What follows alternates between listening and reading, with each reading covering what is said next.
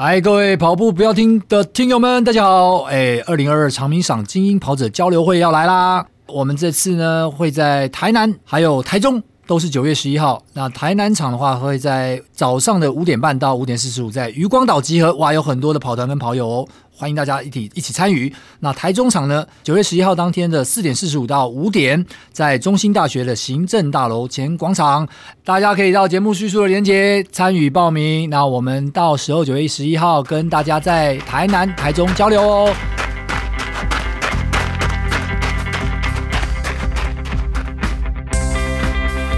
欢迎收听今天的跑步不要停，跑步不难，难的是穿上跑鞋离开家门的那一刻。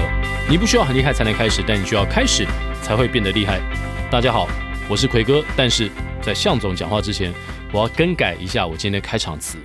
跑步不难，难的是要跑二十四小时还不停的跑下去。向总，哈哈哈，奎哥，这是把我的话给讲了啊！哎，跑步不难哦，我是向总哈。跑步不难，嗯。二十四小时的确很难，嗯，但是如果二十四小时还要拿到名次，那就比登天还难，比登天还难了，还还拿到冠军，哇。哇，真是太可怕了。向总，你个人最长的跑步记录，不管是就距离或就时间，对，你有曾经挑战过超过全马的这个极限吗？大概六十一到六十二公里，跑不停的六十一到六十二公里，呃，也会停啦，稍微会停一下。哦哦那我们就是从什么状况下你这么想不开，会想一次跑个六十一公里去玩呐、啊？去玩就是从呃这个新店这边，然后跑到宜兰去洗温泉。嗯哼，哦，所以就是跑过这种的，跑过好几次哦。有从统后越岭的啦，嗯，然后有直接从这个九弯十八拐过去的，嗯、其实都跑过。所以一次就差不多六十公里，六十一左右。所以你跑过好几次六十一？对，跑过好几次。那你还蛮聪明，跑过去直接去泡温泉，就是放松嘛。傻子才会从那边跑回来。哎，我是不能这样讲，因为我们今天来了好几个，好几个傻子。其实不是傻子，是疯子，太厉害了。对对对，那我们今天欢迎两位亚锦赛的超马国手，其中包括我们史上第一面台湾的女子选手拿下亚锦赛的二十四小时金牌林冠儒以及林庆华。哦，都姓林，欢迎欢迎双林，姓林的都这么会跑。对。Hello，Hello，我是冠如。Hello，我是庆华。哦，欢迎两位从遥远的国度印度归国啊！对，这两位一到，我们的车子都相形失色了，因为我们的车子哦，几个月都没有开那么长那么远。冠儒以前在河滨也会偶尔会碰到嘛，对对，而且他有一个非常招牌的特色，是向总来为我们介绍。向总认识冠儒蛮久了，对，他的招牌特色就是。裙摆摇摇，哎，我们在唱歌了。好，因为他在比赛的时候呢，都会穿上蓬蓬裙，哇哦，所以很醒目。是你只要远远看到的话，他大概八九不离十，除非那场比赛是蓬蓬裙的比赛啊，大家都是蓬蓬裙，是是是，不然的话大概那个可能就是冠儒了。啊，对对对，冠儒为什么会从什么时候开始穿蓬蓬裙跑步呢？嗯，蛮多年了，但是我一开始其实。呃，会会特别做一个身上的装扮，但是不是穿蓬蓬裙。嗯，对，因为其实我个人是那种碰到考试啊、比赛，其实很容易紧张的人，所以我比赛了几次之后，我就觉得说。我要身上要带一个什么东西分散我的注意力，所以我一开始是、嗯、分散你注意力，你会边跑边边看自己的蓬蓬裙，还是说分散别人的注意力？分散别人注意力。我我一开始是在那个身上绑一个蝴蝶结，像那个柯南的那个有没有？啊有有有，然后做一个很大的，啊自己做一个很大的，然后因为比赛前。从那个寄物到比赛那个时间很长嘛，那个等待的时间，从那个时候我就开始紧张了。嗯，可是我身上有一个东西的时候，我就会去找一些朋友啊，拍照啊，抬杠，就是分散我的注意力。然后后来就是因为有一个那个蓬蓬裙路跑嘛，嗯，然后就开始有这个东西，对对对对对，真的有，每年都有。嗯，然后我就觉得太可爱了吧，然后就是就是后来就觉得说，哎，穿这个很不错。然后后来就当做自己的一个招牌这样，而且就发现说，自己身上也带一些东西的时候，就是除了分散自己注意力，然后再来就是你跑起来心情很好。那你心情很好的时候，你就会觉得说，哎，腿不会酸呢之类的那种感觉。是是，对。那您的工作呢？我自己的话，现在是团体课程的教练，教 TRS，教弹跳床有氧，然后教也教拳击有氧。对，那也有教一些乐龄，就是带一些长辈啊，甚至是有去教喜憨儿跳舞这样子。嗯，但我以前其实是完全跟运动没什么关系的人。啊从跟运动无关，突然间变成一个对教练，对对，这个转变很大哎。对啊，我学生的时候，其实我学生的时候是文青，我是台湾艺术大学毕业的。哦，主修是什么？我念工艺设计。哦，就有点像人家现在在摆那种什么文创啊，那种手工做的东西。那其实我跟很多女生一样，我是为了减肥开始运动。对，然后呢？就我还蛮励志的，我最胖胖到七十公斤哦。现在现在呃，跑完超马之后瘦到大概四十二。跑完这次比赛出发之前，我有四十三到四十四之间这样。哎、欸，这差了二十五公斤以上。嗯、对啊，所以你要提供你以前的照片给我们吗？我应该已经销毁了，销毁了，找不到了。对啊，然后就是。跟很多人一样嘛，就是开始减肥之后来运动，然后就当然也会吸收一些知识，例如说怎么样不会复胖啊那些东西，所以我才开始做 TRS 跟一些重训这样。哦、那诶，居然一做做出兴趣，而且也觉得说，因为运动这件事情就不光是身材，然后包括自信心。嗯，因为其实老实说，小时候就是比较。大只的时候，其实蛮常被欺负的哦。对，然后从学生时期就这样。对，然后比较封闭，不喜欢讲话，然后不喜欢拍照，然后就会常常人家看你一眼就觉得他是不是觉得我怎么样？哦，对，那也真的很容易被人家笑啊之类的。那但是运动之后，不光是身材，然后包括就是说，让自己比较愿意去接触人群。然后比较敢跟人家讲话，然后就觉得说，哎，好像也不是这么多人用一些异样的眼光在看自己，嗯、然后就觉得说，哎，如果说运动这件事情可以改变我自己，那而且改变了这么大，那我应该也有一点机会帮助到像我一样的人，就是他可能因为自己身上。或者是身材而缺乏自信的人，那说不定我可以借由我自己的经验，然后帮他开始运动，然后让他也有一些自信。对，我是抱着这样的期待，然后开始做教练这样。哦，就因为这样的一个呃转念，开始就当教练。那教练当多久了呢？嗯、呃，我一开始是做正职，然后就是在女生专用的健身房做了七年半。哇.然后后来出来当自由教练，就自己找一些团体课程，大概有两年多，快三年。嗯嗯，那真的有因为原本你这样的想法而帮助了很多，也可能跟你一样稍微缺乏一些自信的女性吗？有啊，还蛮多的。嗯、然后其实包括就是身材的改变啊，甚至是也有蛮多很感动的，是像一些长辈。有时候他们到年纪比较大了，一定会行动上会有一些状况。嗯，对。那其实行动不有一些状况的时候，最容易他们会对自己觉得没自信，是因为觉得他带给别人麻烦。是，对。那可是他开始运动之后，就发现说很多事情他可以自理，甚至是说他走路，甚至上厕所，嗯、他都会很方便的时候，对他就会觉得说他这样子不用让他的家人帮他处理很多事情。对那我觉得其实这这也是另外一个部分很感动的事情。是，然后我也有教过，就是忧郁症，他开始养成运动习惯之后，哎，发现状况变好了。对，那其实都是除了外在的改变之外，其实很多反而是心里面的层面上，大家真的有一个正面的影响。对啊，我来分享一下小故事好了。好，呃，我在二零一六去参加波马，哦，那刚。冠如有提到这个艺术大学的的部分嘛？那我记得他有手绘了哈，手绘了这个就是漫画。当时漫画我们在训练的过程当中的一些人啊、事啊、物啊，嗯嗯，然后来鼓励我哈，这这是第一个。那第二个呢？他刚刚说呢，他在教了蛮多人嘛，对。当中有一位啊，也是很特别的，那就是我儿子哦，对，我我儿子也是非常过动的，所以在有一段时间呢，嗯、也是请冠儒来帮他消耗体力。对，哦，我刚因为听冠儒介绍，我以为他教大部分是比较年长者，没想到还有小朋友。对，就是过动的小朋友。哦、所以有碰到哪一种族群最难教的吗？或是哪一个年龄层？哪一种族群哦？哪一个年龄层的最难教？哪一种年龄层的人最听话？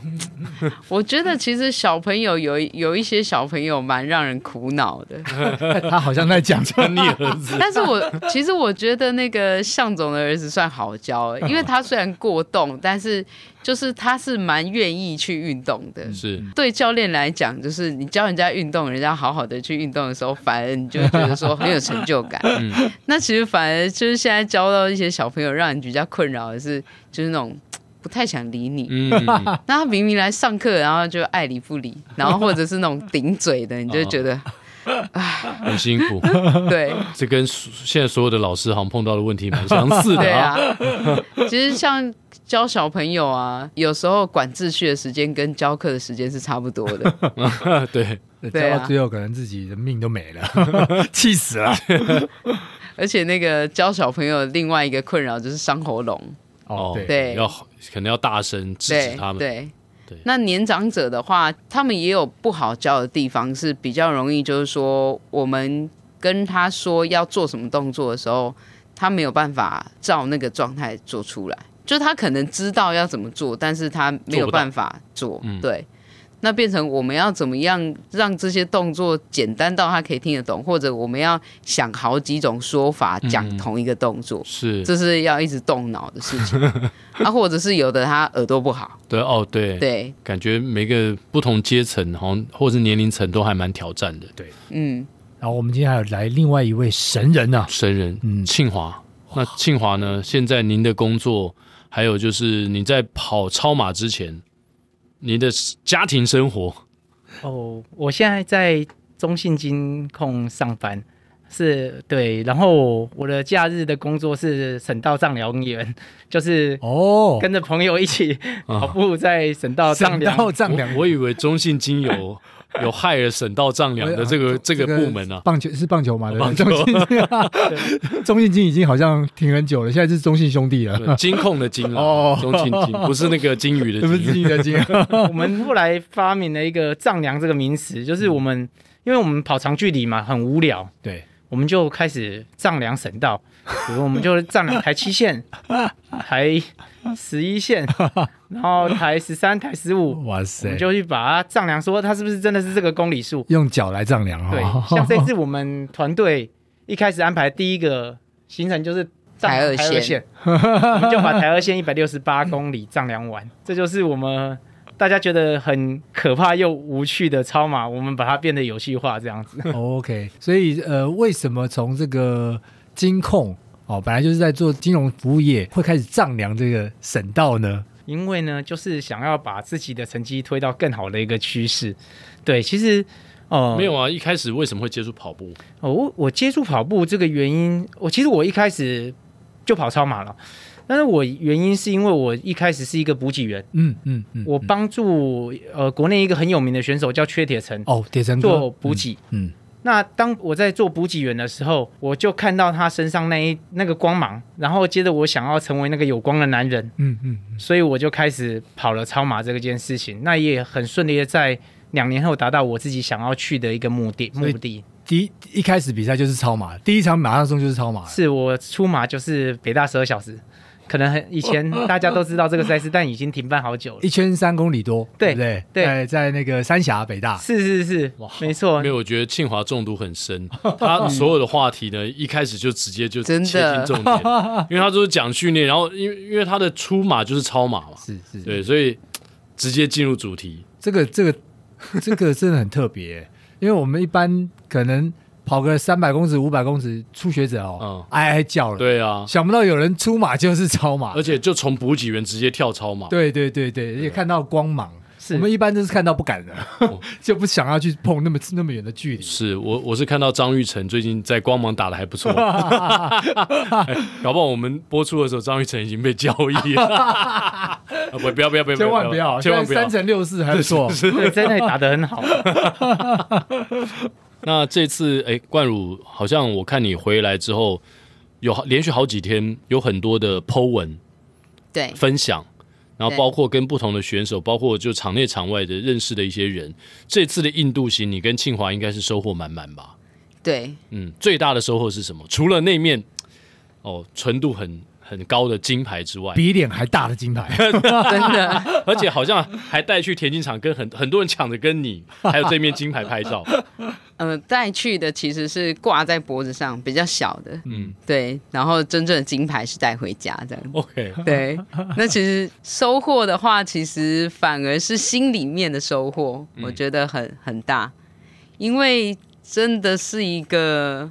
意想不到的，包括旅程跟数字，嗯，还有个人的成就，比赛的过程也是很多跟以往完全不一样的经历，甚至比赛完，然后还没有回来之前，就好多事情发生这样子。嗯，对，我想比赛的过程，我们待会可以慢慢的来聊啊，因为毕竟拿到金牌这个经验值，呃，无价了，而且这面金牌。对我们台湾来说，超马的选手也是非常特特殊的，非常特殊啊！因为我们我们平常跑个一百公尺，可能十秒钟决定一个金牌，没错。这个要跑二十四小时 才能决定一个金牌的。对啊，但是呃，从上飞机的那一刻，呃，到了印度，然后在比赛之前，是不是有一些事情是原先你们没有设想到的，或者是说你到了印度之后看到哇，哦，跟我原本预期的差很多的，有吗？差很多，环境上还是多少有点差，当然食物上一定是差很多。对，就是一些比较重口味啊，然后包括就是咸辣，然后我们已经事先大家都已经知道说水的部分了，所以我们去都是矿泉水，买矿泉水。对，那还不错是那个呃饭店的话，不是会有那个客房服务嘛，然后我们就是。跟客房服务打好关系，所以就一直跟他要水，一直跟他要水，所以 喝水部分还好。但是就是呃，其实去的话，因为饭店的食物还是有蛮多是我们不太习惯的。嗯，那当然事先有一些心理准备了，所以就是药啊什么之类都带好。泡面有带吗？泡面还蛮多人有带，然后主要是例如说胃药啊、哦、那些东西，对。对嗯、那包括比赛也也有我自己个人，因为我很容易拉肚子，所以我比赛前就吃止泻药了，嗯、然后过程当中又吃了两次。嗯，那后来肚子很听话嘛？整个过程大部分只有到最后的时候，最后大概一两个小时还是有一点点感觉，但是都还好。一两个小时应该已经没关系了，我跟你拼了，可以撑过去，可以拼了。对对对对对，在最后那个时间到点的时候，其实我后来有看直播，嗯。然后冠儒就等于是整个人坐在田径场，已经已经快站不起来了。然后很多队友还有直播的人都冲过去，围过去那边，对对对，帮你拍照。然后你还在坐在那边这样子 跟大家打招呼。那你可以谈一下，就是二十四小时真的比到最后，哎，你的成绩最后是呃五百四十二圈有七十七公尺，哎。所以是两百两百一十六，对，两百一十六公两百一十六公里，对对，哇，已经呃离上一次第一次的这个成绩是进步了接近三十公里哦，超过。超过三十公里。第一次台北超马是跑一百八十公里，一百八十公里，对。对，因为我上次在跑到半夜，的确有一个很严重的脚踝。整个发炎肿胀的状态，嗯，所以我觉得这一次的话，真的有一个队医随行，其实蛮重要。等于就是说，当你的肌肉开始会发现疲劳啊，一些代偿的时候，如果有人可以帮忙做一些及时的处理的话，后面就比较容易继续进行下去。是。那另外就是中间半夜还是有经过一阵撞墙期，就是我的足弓脚底那边突然一阵刺痛。哦。那就是。呃，有给治疗师处理，但是也没有办法说到舒缓，嗯，稍微好一点点，但还是痛，对，还是痛，所以我走了好一阵子，嗯、然后后来后来就是庆华哥，庆华哥，他就是给了我一个眼神，哦，就是一个比物理治疗师还有用的眼神，就是我就走了一阵子嘛，那、嗯、其实生理会影响心理嘛，对，你当那个脚痛的时候，其实真的很想放弃，就想算了。不要再争了。那个时候你是领先的状态吗？要不然清华给你这个眼神，应该对你有所期待的吧？那时候冠如领先了八公里，澳洲女子选手，哦！我就转头对了冠如讲说：“你这八公里可能会这样就不见了。”嗯嗯嗯嗯。那时候我真心的觉得说，台湾女子选手能第一次拿下一面金牌是非常非常了不起的一件事情。对，因为在亚洲通常都会被日本选手顶在前面。对对。那这一次日本不知道什么原因，他们没有来参赛。是。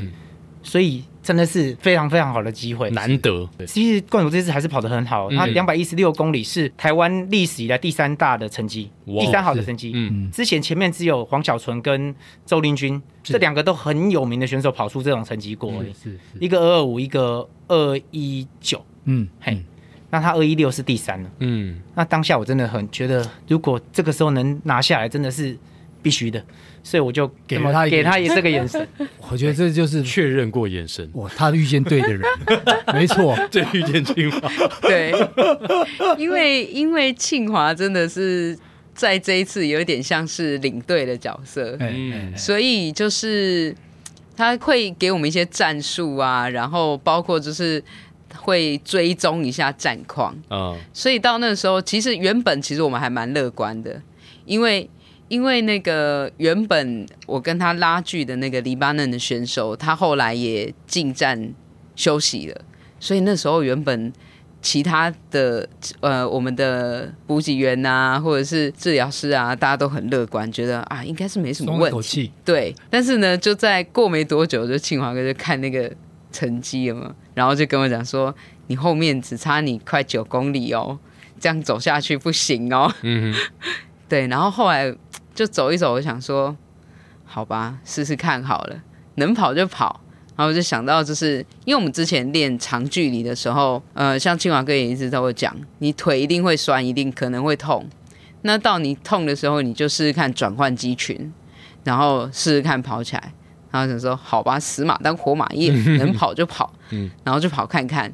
也就是一开始真的跑不好起来，然后又跑了一阵子，哎，好像可以。然后就跑吧，就试试看。然后耳机戴着，就是尽量去忽略那个脚上的一个痛。哦，对，有唱歌吗？有有有，还真的有。对啊，因为我刚刚听庆华先来嘛，他说他有听到你在练跑的时候都会唱歌。因为就是凌晨的时候，就是、嗯、第一个是很想睡觉嘛，然后第二个是。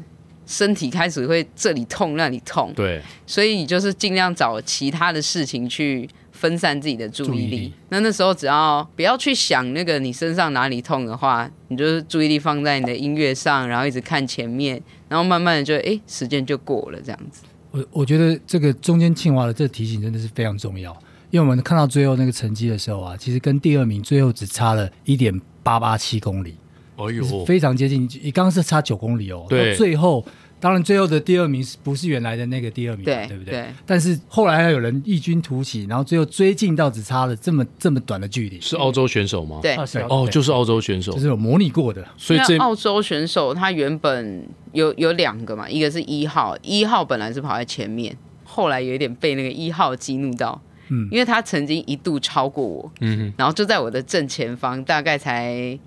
三四步哦，哎呦，然后呢，就就追过去之后，就经过他们的补给站，嗯，然后跟他们的教练说，Now I'm number one，我就在他后面没讲。很大声，故意讲给你听的，我就他就就可能开心嘛，然后我就心里想，跑完了吗？可能呢？跑完了吗？我就想说，怎么可能呢？因为就是说实在的，澳洲队都是有一点快快的，对啊，就比较大。想说怎么可能？比速度我会输你吗？然 后我就忍着，然后大概过了两圈我就超过他，嗯，然后他就进站了，他就去休息了。然后没想到后来二号比他更快，然后后来就慢慢的跑上来，嗯，我就觉得更惊讶，嗯，就更惊讶，想说怎么会这样呢？对的就觉得他们两个应该都是很有实力的，不过。庆华刚才冠儒讲说，他累的时候唱歌嘛，那每个人都会累嘛。那你累的时候，你唱歌吗？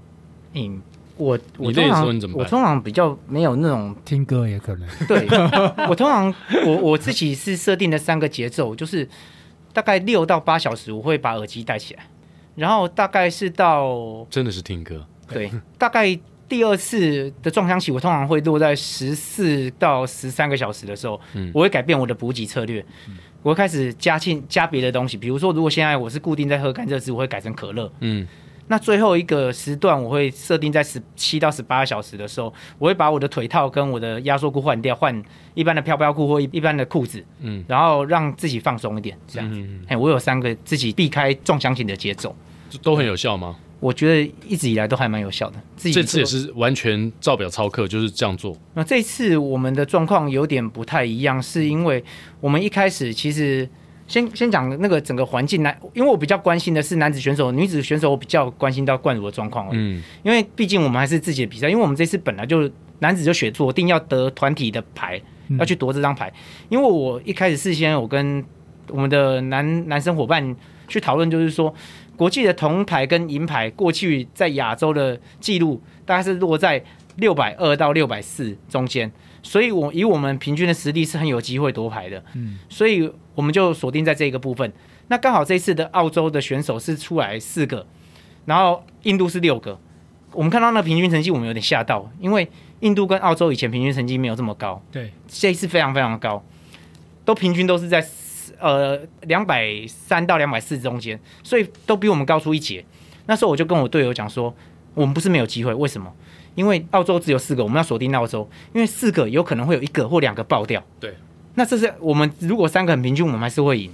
因为这个比赛是记前三名的成绩嘛，是是是，对不对？就男子跟女子分开，就男子的前三名就是团体成绩，是女子的前三名就是这队的女子团体成绩。是，果然就跟我们预期的一样，他们有两个男生爆掉。嗯，在十四个小时的时候，他们两个男生落到很后面，我们的前三名。是在男子啊，排名是在第三名、嗯、第七名、第八名。嗯，澳洲的选手是在第四名、第五名，还有一个到第十二名、十三名去了。嗯、所以我们的分数一直很接近。到六个小时的时候，我们还赢七 K。嗯，合计，因为我都每一个小时我就停下来算一次，要告诉队友我们现在状况应该怎么做。但就很可惜，就是说在第十八小时过后，我们的三个比较前面的选手，就是蔡兴国跟我跟吴碧玺，嗯，哦、呃，都有一些状况。对。那蔡兴国老师他是因为他有吐的状况，嗯，然后吴碧玺大哥，其实我们赛前就知道他有一些到深夜会有一些昏睡的状况。那当然他在比赛的过程中，他身体是有一些不舒服的情形之下，就更明显发生这样的情境。那当然我自己可能也有一点点内心脆弱，就是发现说大家都掉下来了，分数被拉开了，所以其实我到最后阶段我已经没有再去执行我自己解决撞墙体的问题，因为。已经心可能太脆弱，嗯嗯，甚至我没机会了，对，甚至跑去休息一下一段时间这样子，嘿，没有，后来后来你的任务就变监督冠儒嘛，哦，后来就发现说，哎，不太就是你有机会，对，后来我还是有跑出来跑，但是就是一起 一边跑一边鼓励这样子，一起一起前进。后来后来大家都在监督我，他们他们都说。冠儒是全村的希望，是。全村的希望。然后不止不止庆华，其他的队友就是跑了几圈，就有人来跟我讲说：“哎，那个第二名差多少？” 变成回报探子了。对，大家好像变成就是本来是在赛道上，突然间变成了啦啦队。对对，所以我们男女的团体都有得都得铜牌，都得铜牌嘛。对对，但也也不容易啊。嗯，对，也相当的不容易。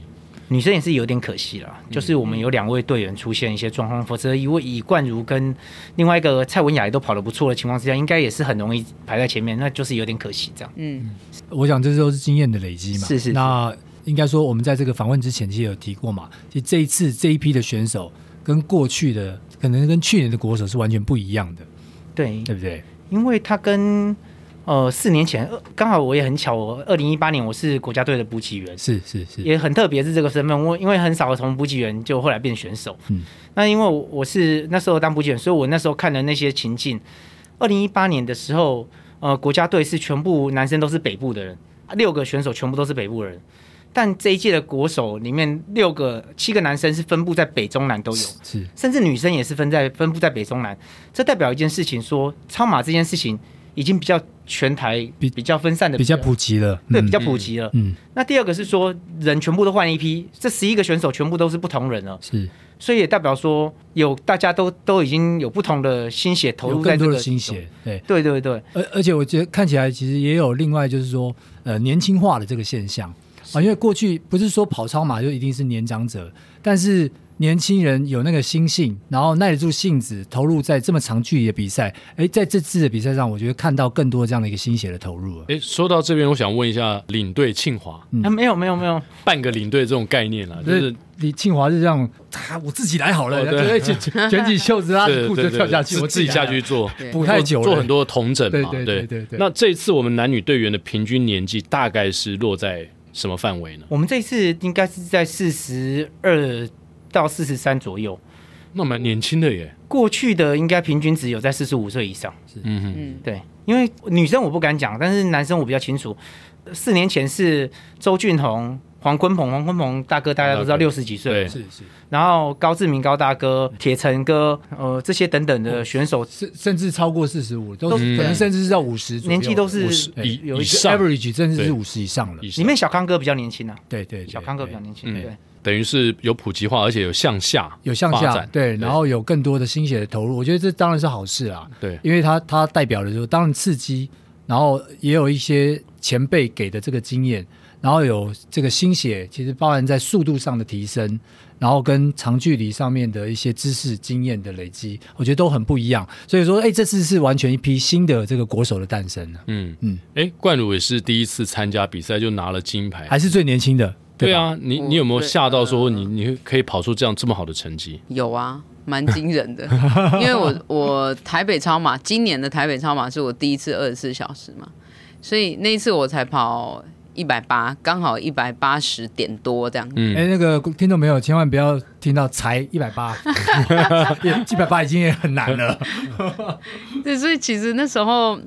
那时候其实跑完其实是真的还蛮累的，因为我是说我两个脚脚踝都肿起来嘛。嗯、到那个五月初，就是超马协会就是发信给我邀请我要去亚锦赛的时候，我其实还蛮惊讶的，想说、啊、我这样就可以去了。那时候在台北超马是第几名？那时候第二名。第二名，对。Okay 那那，在超马之前，我记得有一次印象嘛，就是蓬蓬群还跟着向总在河滨，我记得你也带他跑个四三零的半马，是不是？他也是百捷啊！对对对，我是说你有带，你们有一起训练过，对，有一起训练。对啊。然后冠儒当时是呃都在跑全马，是不是？就是以全马为主，你还没有涉足到超马这个领域嘛？之前有跑超马，但是之前。我二零一五年就跑第一次超马，哦，可是那时候都是跑一百公里，就是第一次是跑南横，嗯，然后第二次镇西堡，南横总共跑了两次，之前都是最多只有跑到一百而已，那其实就已经觉得很辛苦了，嗯，因为其实超马跟全马完全不一样，是你必须要再更拉出更多的时间去准备，其实对很多人来讲，准备全马就已经。就已经很辛苦了，了，对。然后超马的话，那个时间又会再更长，常常我们长距离就是一整天都在那啊，嗯，对。然后还要跨夜这样，所以我觉得其实那是最辛苦的一件事情。那而且对女生会不会更为不方便？不方便的话，因为你要在外面 overnight 或是就是跨夜的话，嗯，对。因为例如说上厕所啊之类的，再来就是因为像赛前的准备。我们有时候有时候会一起嘛，尤其像超马的话，女生又在更少。通常我都跟他们练的时候，就会比较容易有一点挫折感吧，因为其实真的很难去跟上这些前辈啊，或者是或者是男生的选手。尤其像我原本是跑全马比较多，那大家对于超马的经验值其实已经很多了，包括。比赛还有补给的策略，甚至是遇到撞墙期怎么处理，什么转换机群啊之类的，大家都比我太有经验了。然后我等于就是说，借由这一次准备的过程，那其实前辈也都很像其他的选手也很热心，嗯、会提供很多他们平常训练的方法啊之类的。那我就是像平常练全马一样嘛。人家吃什么，我都要给他来一点。对，就是像海绵一样吸收了，就是就就听，然后听人家经验分享。包括这一次台北超马的时候，跟这一次亚锦赛，我在半夜就撞墙的时候都换外拖在跑。嗯哼，其实也是让脚做一个转换，对，然后让脚趾头就是跟脚掌上放松。哦，那其实我平常几乎都没有在看，呃，没有在穿歪拖在跑。嗯、那等于呢，我就是几乎是比赛的时候穿着外拖，我看清华哥怎么跑。然后另外就是我们另外一位选手郑燕戴郑燕，他也是常常穿外拖，我就一边跑一边看他们怎么跑的。一边跑一边学，我觉得还好，可能也是因为我自己是教练嘛，然后对于一些我自己的肌肉的掌控度、协调度也还算不错。嗯，边跑边学，有没有？人家怎么跑，就跟着模仿一下。刚刚向总说你是全马百捷嘛，你可以跟我们分享一下你的全马 PB 吗？嗯、还有，我记得你那时候跑完比赛之后，你就说我不要再练超马，我要回去跑全马了。现在还是这样的想法吗？我全马的话是三小时零九嘛.就是去年台北马的时候，嗯，对，那次也算是一个大突破，因为在那之前就是有一阵子受伤，然后其实都不太敢练，不太敢练，就是例如说间歇啊、速度那些，但是嗯，就觉得说，哎，练一练好像有一点点，有一点机会可以把那个速度提升，所以。那时候的主课表都放在配速跑，配速跑。然后之前之前我写信来过嘛，就是呢，就是 对，就是以目标就是配到四三零，嗯，然后看能跑几公里，然后就慢慢增加增加这样。就就跑完四十二点一九五了。所以从所以是从半马开始增加吗？还是说没有十 K？我一开始。跑四三零只撑了大概十 K 或十一公里，uh -huh. 然后就是赛前大概三个月嘛，然后到最后其实我连三十公里也没有办法完整的跑到四三零，嗯，大概紧绷大概在四三五，嗯哼，对，所以其实也有人说我是比赛型，就是我会肾上腺素的亢奋，嗯哼，对，所以其实像这次亚锦赛很好玩，我跟庆华哥是有点完全相反。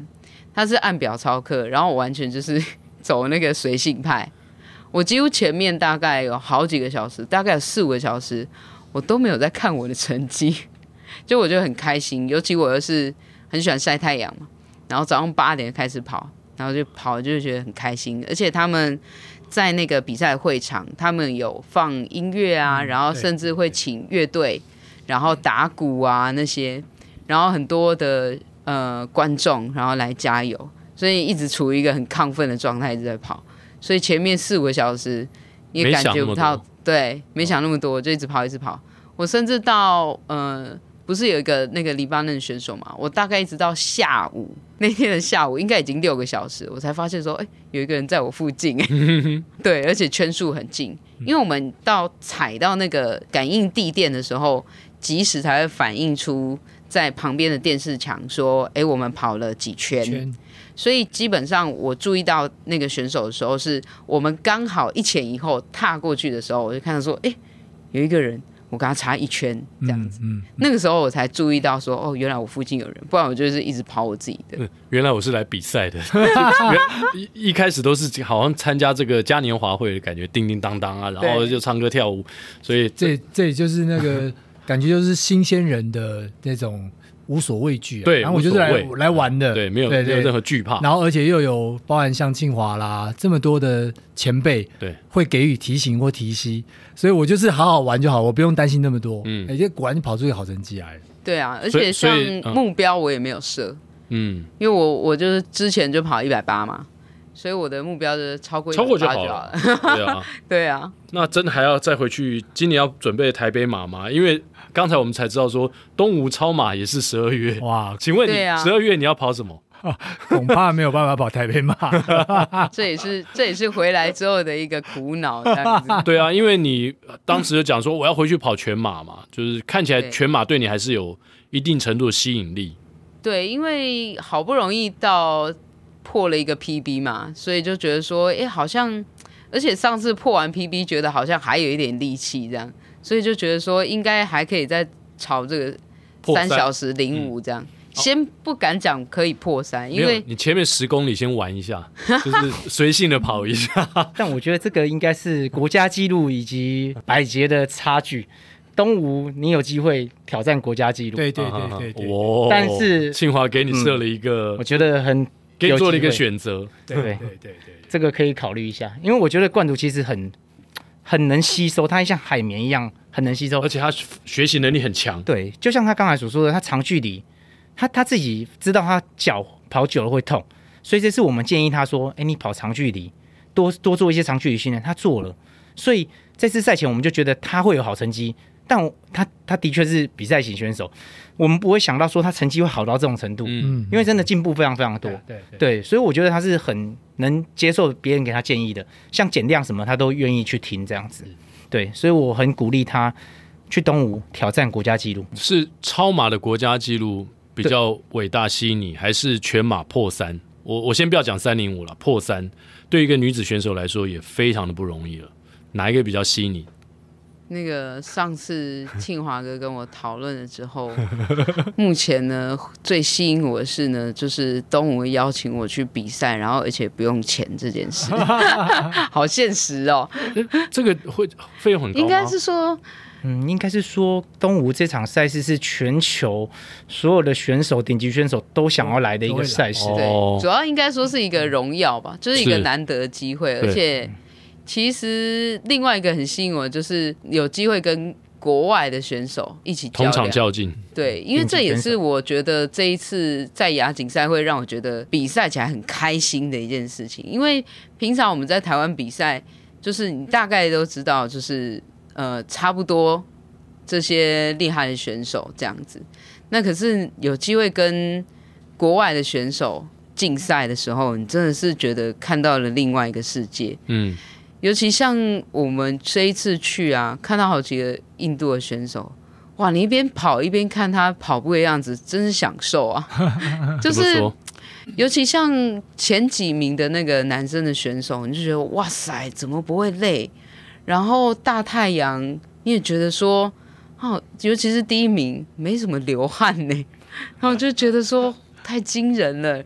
他是一直跑在五分内哦，他很稳定，他是稳定配速，跑在五分内，五分内四字头，四分多速，对，就是应该看起来是四分底，而且一直到十二个小时吧，他都一直跑在那个速度上，速。他就在配速，他就只有配速跑，他那个选手很很特别，他最后跑了两百五十八公里，哇！但他完全都是用配速跑的，他没有快忽快忽慢，嗯，他就很稳定，因为他们国家还有另外一个选手。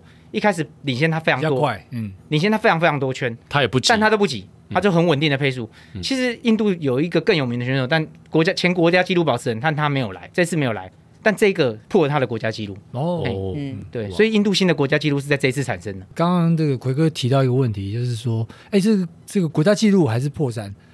我是说小孩子才做选择，比如说我都要，但只是不一定是在今年都完成。对，因为如果都在十二月，他不太可能说，对不对？准备一场这么艰难的方向完全对，完全不同，方向完全不同。不过倒是呃，因为我也看过几个，就是说超马选手他在全马成绩有了突破之后呢，然后再回归到超马这个领域上，哎，的确他可以有比较明显的再去做要进。那其实。我想冠如啦，然后庆华啦，现在目前全马的 PP 可能也还蛮接近的。然后在这个超马，目前庆华的成绩现在还是比较好一些对吧？一点点。但是就是哎，说不定两个可以再持续的互相的这个彼此砥砺。带领啊，带领，哎，说不定彼此带领之下，会各自在突破，双破 PB，双破。因为清华在长距离上面，我觉得是很恐怖，很恐怖。哇，我体验过，我体验过吗？我不体验过那个长距离，我体验过他跑完长距离隔天来虐我们 的那个何冰。因为呃，有一次，因为那是我第一次在河滨碰到庆华哥，然后我也不认识庆华哥，然后跑完之后，他们才跟我讲说，哇，庆华哥昨天才跑了一百六十公里。一百多公里，如来神掌一百三十几公里，哦，一百跑南横，哦，南横，南横。然后跑完南横的隔天，回到福和桥河滨，跟我们一起跑四四分二十秒配速，然后最后被他们都拉爆了。摆明就是觉得说昨天没跑够，昨天跑一百六一百三，然后不够啊，今天还可以这样冲刺。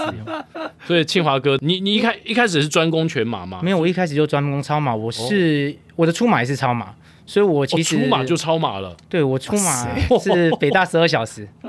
对，你为什么会直接跳过什么十公里半马、全马就就超马呢？呃，这样的人应该很少吧？嗯，我这样子很少，因为我是二零一七年的年底去东吴帮铁城哥做补给员。对，那时候我告诉我自己说，我看到那个情境，我非常吸引我，所以我就对了当时一个记者告诉他说，我两年之后也要来这里。哇！那那时候记者就问我说，你做过什么？我说我刚跑完出马，刚跑完那个十二小时，十二小时出马，没到十二小时。对，然后郑匡玉对先生就看着你说，你开玩笑吧？他对他可能那时候。但但很合理啊，我觉得任何人听到这个都会觉得说，你是开玩笑吗？要来东吴？但我我有我做到两年之后，我我应该是这一届东吴可能刚好也是这些的选手里面唯一有去过东吴的一个选手。东吴是真的一个很吸引人，所以我其实一直鼓励冠如去挑战东吴，真的可以看到很多不一样的选手，像连续两届的美国二水的冠军。还有这两届的世界杯的冠军，应该都会在今年东吴来，在、哦、都会今年来到东吴。哇哦，就是石川佳彦啊，是，然后西班牙神童，最近破二十四小时世界纪录的三百多公里的匈牙利选手，他们都可能会来台湾，我觉得很值得去参加这个饗宴，同场跟他们感受一下，呼吸一样的空气。我只有去过接力赛，嗯，对，所以那时候其实就已经蛮惊讶，就是。那时候还没有跑过超马，对，然后就是去接力赛而已，所以那时候就觉得说啊，这些人发生什么事？那时候就觉得这些人要跑二十四小时，开玩笑吧？一直在吃甜甜圈，对啊，然后。场边不断的有不同的人在不同的时段一起来加油。对，这个问题，我们上次问过高志明大哥嘛，就想说这样不会很无聊吗？他说 他后来告诉我们说，其实是很忙的，有很多事情要想。对，一下你要想补给，一下你要想说，就像你可能要换什么鞋子啊，什么时候要怎么样，所以其实没有这么多的心思让你觉得你很无聊，是真的这样子。是是是，其实我觉得超马是一个很有趣的一个。对于一般人可能会觉得很无趣，但如果你深致的去研究这个比赛之后，你会觉得它很有趣。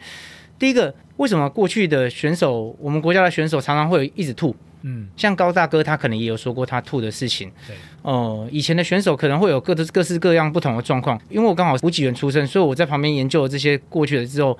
我就使用全流质的补给，可能罐子罐主也都知道，我几乎是全流质的补给，所以我从来没有吐过。嗯，所以我就会想说，我在什么时间点要补什么，什么时间点要做什么。如果节奏都是对的，就是会一直套用那个循环一走下去。那撞墙期的时候，你要做什么阴影？那什么时间点要找什么样的补给员？哦，你你可能是在最后一班，你要找一个补给员是能监督你的，能促进你的，能骂你，对，能关心，能帮你关心战机的。嗯，哎，对，在在前面的可能是中间那一段，可能是需要能帮你准备好更换的衣物的。对，这一段所以其实是很忙的，没有错。嗯，边跑边想，真的是边跑边想。对对对，而且其实你都在想什么呢？边跑边想，等一下要干嘛？因为其实我我没有特别做呃很详细的一个补给规划，因为我比赛经验很少。但是我大概就是每个小时我可能就会补一点点东西，因为我自己也知道我肠胃比较敏感，所以也会大部分以比较好消化的东西，或者是为了方便，就是。尽量避免，就是说，例如说要坐下来吃个东西，所以我大部分除了呃流质的，然后水果，再来就是像是营养棒之类的东西，你可以拿着走啊之类的，然后都是少量，甚至连营养棒都分两三次在吃，对，让自己不要很容易就是。吃不进去啊，就是因为到跑到后来，你的内脏一直在消耗嘛，那可能你消化食物的时间也越来越慢。然后我觉得也有可能就是说，平常的练习啊，包括我日常生活，因为我要教课，常常吃饭的时间也不太固定，嗯，那所以有时候就会饿很久，然后才吃。所以其实我觉得。这突然变成一个好处，就是我对于自己饥饿的程度的敏感度还蛮高的，嗯、就会我开始感觉到一点点饿的时候，我就先补一些好消化的水果啊之类的，那我就知道说，我再过没多久，我就要吃一个比较饱足感的，例如说谷物的，加上坚果的那种热量比较高的那种营养棒，嗯，对。然后还拿别人的补给啊，因为自己带太少，你知道吗？因为我比赛经验很少嘛，我平常就吃很少啊。然后我就看到别人都带我的三四倍，哎，哇，一大堆饼干啊、泡面。然后因为我不能吃泡面，泡面有人在比赛中吃泡面？对啊，就是还蛮多选手吃泡面，然后他们会煮稀饭啊那些。哦、可是就我个人的，这算是清华哥说的流质吗？不是不是算嘛？不是不算啊，那这样不会稀饭比较还稍微算一点，稀饭还可以，不会反胃，因为稀饭它其实有刻意煮到很稠，比较烂一点。这个是那个南部的那个梁义正梁大哥他的习惯，嗯，他他其实从以前到现在他都用这个，他没有吐，他但是因为他把它煮的像。就像流质一样，对对对，对它其实是有特殊处理过的，嗯嗯对对对。那泡面其实是那个呃中部的戴正燕哦，对，他喜欢这样吃。文雅姐也是，她也会吃泡面，但这个比较不好消化，比较不好消化，可能比较有饱足感吧。对，然后其实他们有蛮多人是会吃这些，嗯，但因为我自己不习惯，尤其我第一次跑南横的时候。我就被泡面吓到了，因为我第一次跑一百公里就跑南横，在那个折返点的时候，它有一个补给站有泡面，我吃了两口之后，回程全部都在拉肚子。嗯，对啊，超可怕。啊，有研究什么原因吗？可能是比较重的那个调味料，嗯、就是比较油，是，然后而且很多那个味素之类的、嗯、太重口味了，变数会比较高。对，嗯、所以我后来就知道说我肠胃是还蛮敏感的。对，然后，但是我发现就是说，像谷物棒那些，一次吃个两三口，因为它有谷物之外，它有坚果，那其实它好的油脂的话，热量又高，就是比较容易有饱足感。嗯，那对我个人来说是还蛮有帮助的。哎，跑一场超马到底会瘦几公斤呢？或者一直在跑超马的人 会不会伤身呢？我是有一些很外行的问题。我我，我刚刚其实也也想问，就是说啊，大家当然是为国争光，然后而且有很好的表现。对啊，可是。呃，在自己的家人上面，会不会觉得说，哎呀，第一个你要花好多时间训练，是啊，然后第二个是你这样子会不会伤害自己的身体啊？对啊，不知道自己的家人或朋友们会怎么样去看待大家，就是哎，会不会说，啊，不要，你不要再去参加这样的比赛了？像高大哥就说过。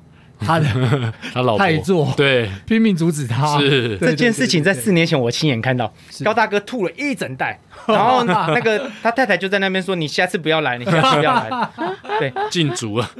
对，但是我觉得我们。超马选手就是，其实大家都是利用很机灵的时间去练习，是，都是利用非常非常机灵的。比如说像冠如，他就是利用下课之后跑步啊，可能到基隆或哪里，然后顺便去做个旅游，类似。那我就是下班之后就跑步回家，嗯、然后假日我们就会利用个一点机灵的时间，或者是一整天的时间去跑个长距离，是这样子的练法。所以其实也是以尽量不影响到家里为主了，是，是对，所以其实还不至于到就是说太影响，但的确是会有一些人他就是。用的时间是蛮长的，是，对对对。那在身体的部分的话呢？因为我想，像比如说二十四小时这样的大赛之后，那身体一定是会有很多的这个需要修复或者是调整的这个状态。尤其是旁人，如果说他没在跑的话，他更会觉得说，哇，你这样子会不会？他会很担心，会不会这样的一个状况？我我觉得这个是经过训练之后，人人很特别，人就是一个会去适应环境的一个生物。是，也就是说，你看冠如他第一次跑的时候，脚痛的不得了。但他这一次我看没有到那那种程度。第二天我看他走，嗯、都还可以跟我们去印度 走走，进化了。跑完的当天呐、啊，跑完当天的确是不能走，嗯、但是隔天的话是，但是一拐一拐的啦，但是勉强。但是就是进化了，嗯、我觉得是进化了。因为像我第一次跑二十四小时，我说真的，我结束之后马上倒在地上。就叫我老婆说，嗯、就是谁可以送我回去？然后我第一件事情，我到哪里？我到医院去打止痛针。然后打完止痛针之后，就在家里挂了快，就第二天也没办法动，就第二天就请假，就没办法动。就是又是那个广告了。对是，我行了，某人一找。对对对，想干嘛？第二次就会又好一些，第三次就又更好一些。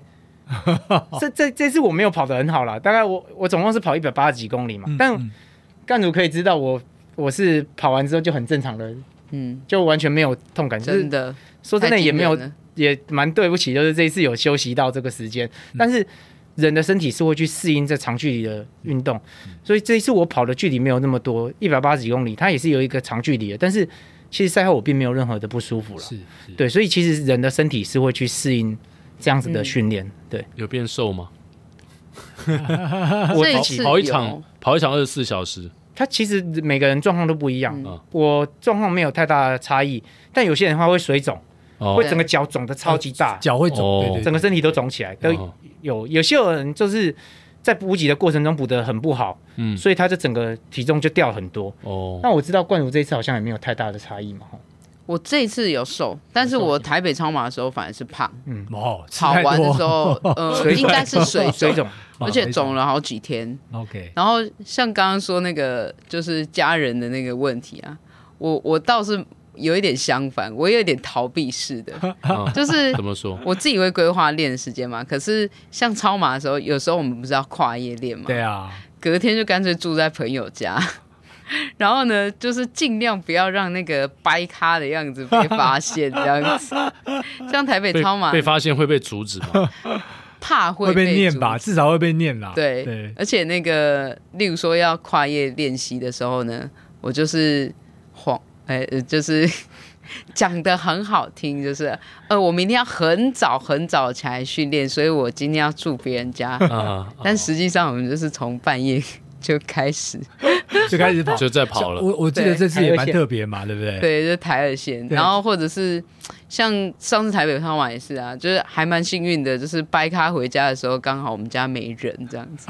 可以说 啊，我刚在家里撞到，但是但是还真的还蛮惨的啊，也是呃，包括全马比赛啊，然后到现在就是家人也会习惯，就是看你跑完啊，就是需要休息。不会来吵你，呃，念还是会稍微念一下，但是渐渐习惯了之后，他们也会觉得说啊，你就自己处理好你自己就好。所以基本上我就是不要到太惨的样子被发现，其实我就觉得还好一点。这个这样子真的很糟糕，你知道吗？因为家里人不知道，想说啊，都某一点的得冠军啊，其实练得很勤，好不好？那那你拿冠军，家人有特特别觉得哇哦，有啊，就是开心或是。应该很开心吧？对啊，当然有啊。然后像那个我妈，其实还蛮隐晦的，就是比较不是那种会很直接表表达出很高兴。但是我有听，我有听说她就是直接就是那个里长啊，就送她一份报纸，因为隔天就报纸上面就刊出来就在旁边嘛，然后就送她一份报纸。对，然后我大嫂啊，我哥啊，然后就是都一直发发。那个哪里有报道，然后发给我这样。Oh, oh, oh. 那其实比赛完当天，我就是瘫在饭店，连那个洗澡都暂时没办法去，都是睡了一一觉起来才有办法去。Oh. 然后到很晚的时候，就是一大堆的讯息，是恭贺的简讯，好像有三千多。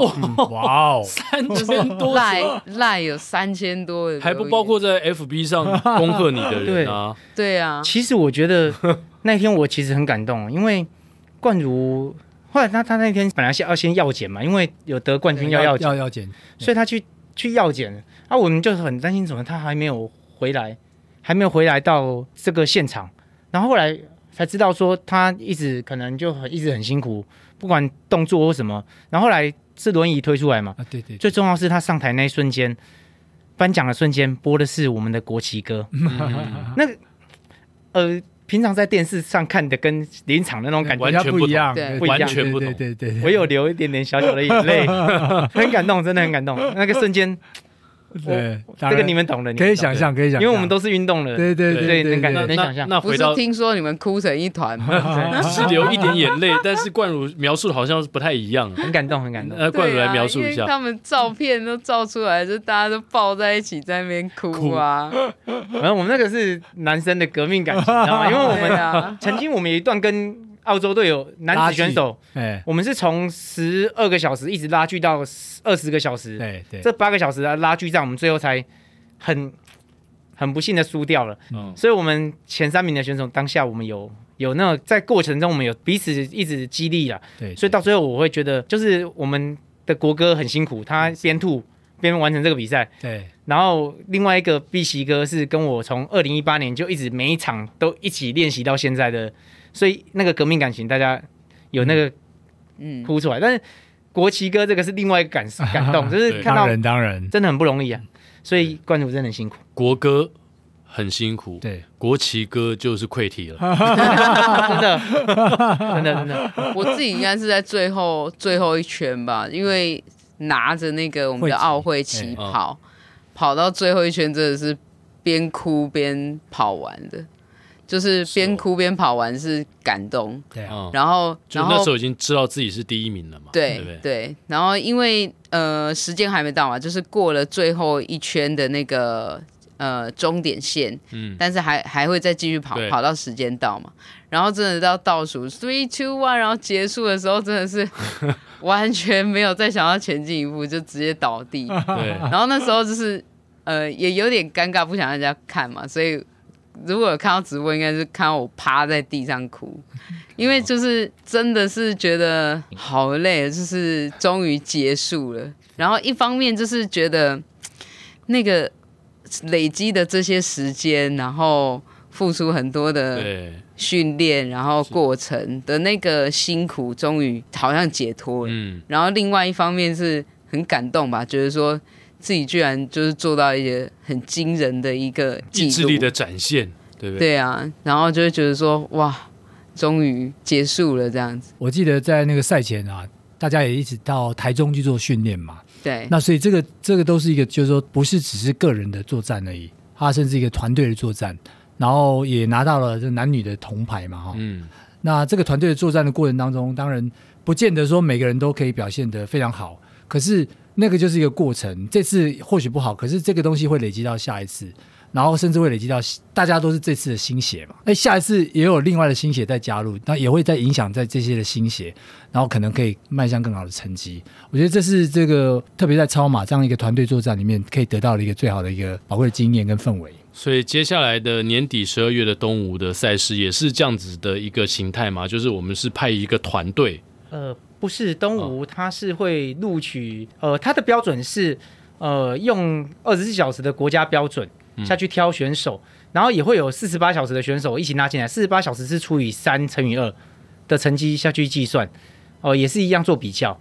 那所以可能跟这次的国家队的选手不一样，不太一样。嗯，对，因为这次其实第一名、第二名，今年的第一名、第二名都没有代表国家出去，是嘿，因为他们都是有一些工作上的状况，没办法出去。是了解。所以这次东武的选手会不一样。嗯嗯嗯。不过不管怎么样，我们期待啊，在至少我们自己台湾的比赛不会有什么水土不服哦，或者是饮食不习惯的问题啊。希望我们的选手，包括冠儒啊、庆华，或甚至其他的超马选手，对对对，能够替我们台湾。争取更高的荣誉。对，你吃甜甜圈，然后我们去旁边吃东西，帮你们加油。好过分啊！好过分。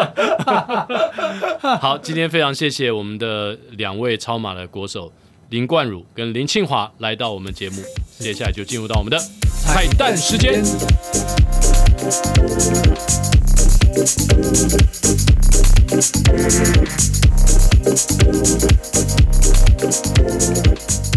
今天的彩蛋时间，好一段时间我们没有来宾来唱歌了。今天我们就要特别安排冠如来帮我们唱，而且我们这次把舞台都清开来了，把我们两个赶下台。对，我们我们都往后退了，我们往后退了。对，难听死了。什么往后退而已？你你还在台上吗？我已经在台下了。好，那冠如要讲一下你为什么选这首歌？嗯、呃，我这首歌叫《一起走到》。嗯，那其实就是有一点是对。对像这一次我们是一个团队，那在这个团队里面有像庆华一样，就是像军师一样的各种策略啊，那也有很辛苦的治疗师，然后甚至帮我们准备补给的。那每一个团员就是在这个比赛都是很很大的一个后盾，嗯嗯，那各自发挥自己很大的功能。所以对我来说，我觉得。虽然我们比的是个人的成绩，但是其实我们每一个人的成绩都是由整个团队来创造出来的，是所以就选这个一起走到，走到嗯，嗯，好。但谁说不能肩并着肩站稳？我们用心和用爱创造，让新的世界诞生。在我心中，我知道这是永恒的长跑。好不容易来到这里，明天还要追更多荣耀，把自己角色扮演好，全力以赴。，每一秒和我的家人和我的朋友，向着目标手牵手，一起走到。来宾请掌声鼓励。谢谢！哇，太棒了，很很有意义的一首歌，对，还有他的歌词，对对，真的是一起走到，是拿下了这个台湾有史以来第一面亚锦赛的对女子的金牌。